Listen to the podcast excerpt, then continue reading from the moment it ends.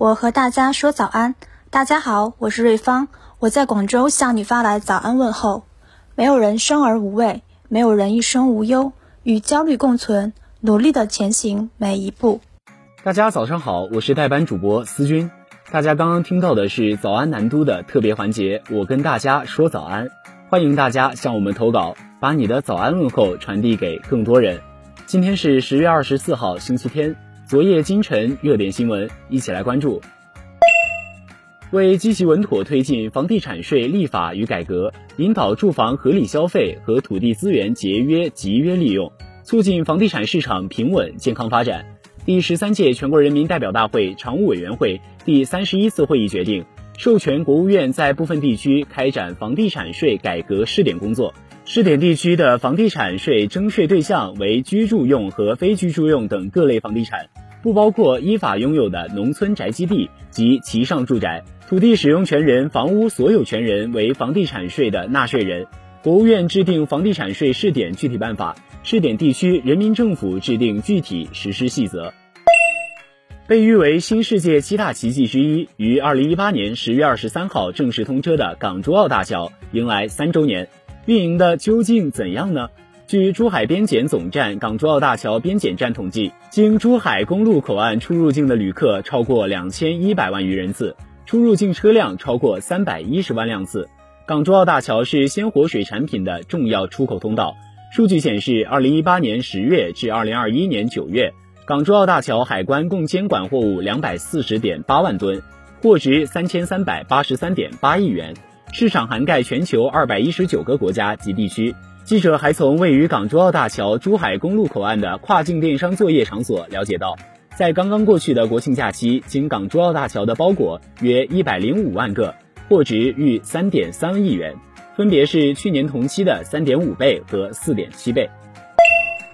来关注军事方面消息，十月二十三号，我国首艘万吨级海事巡逻船“海巡零九轮”在广州南沙列边。加入中国海事执法序列，标志着我国目前吨位最大、具有世界领先水平的公务执法船正式投入使用。海巡零九轮具备高海况下的跨海区安全巡航及应急搜救能力，它的投入使用将强化我国海上交通动态管控和应急保障能力，对于有效保障战略物资运输通畅和重要航运通道安全，实现海运国际物流供应链稳定和航运业高质量发展。维护国家海洋权益具有重要意义。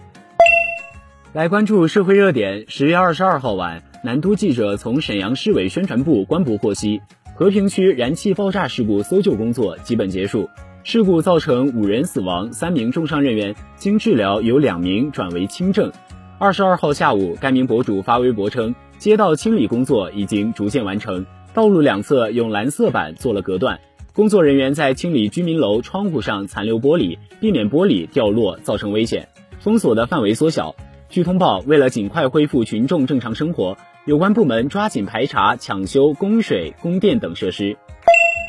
日前，中国消防官方微博点名批评淘宝、京东、拼多多三家电商平台中存在不少商家以应付消防检查为噱头，宣传消防喷淋头。南都记者近期在三平台检索关键词发现。配有应付消防检查标语的喷淋头已了无踪迹，但一些店家简写变更关键词的情况仍旧存在。记者在上述三家电商平台均发现“食用检查”等字样的产品，还有不少商家在使用“消防检查包过”等标语宣传消防产品。对此，北京云家律师事务所律师、中国政法大学知识产权研究中心特约研究员赵占领表示，商家发布应付消防检查信息属违法行为。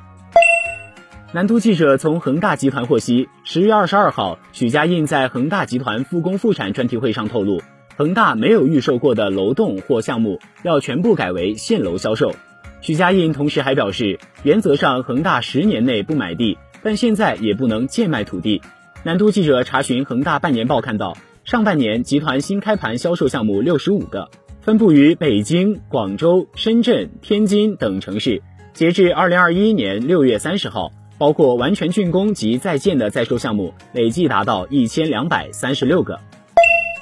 来关注健康方面，在我国有超过两亿的老年人正同时受到白内障和老花眼的困扰。白内障、老花眼等绝大部分视力损害都可以避免或治疗。据悉，目前正逐渐被国人接受的屈光性白内障手术，包括老花白内障手术、散光白内障手术、高度近视白内障手术等，可以针对性的解决患者的眼部问题。在预防老花眼方面，专家建议可以在四十多岁开始通过一些眼部锻炼来提升眼睛的调节能力，比如伸出一个手指，逐渐的移近，努力把手指看清楚，这锻炼眼部睫状肌的调节力。对于白内障，建议在户外活动时最好佩戴太阳眼镜来滤除紫外线，或者在使用手机时可以开启护眼模式。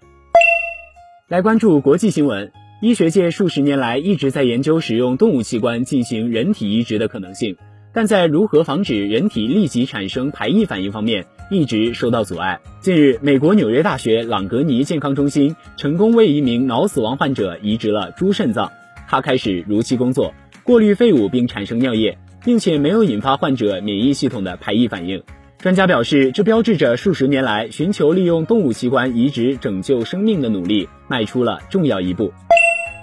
以上就是今天的早安南都的内容，更多精彩内容请关注南方都市报 APP。本节目由南方都市报出品。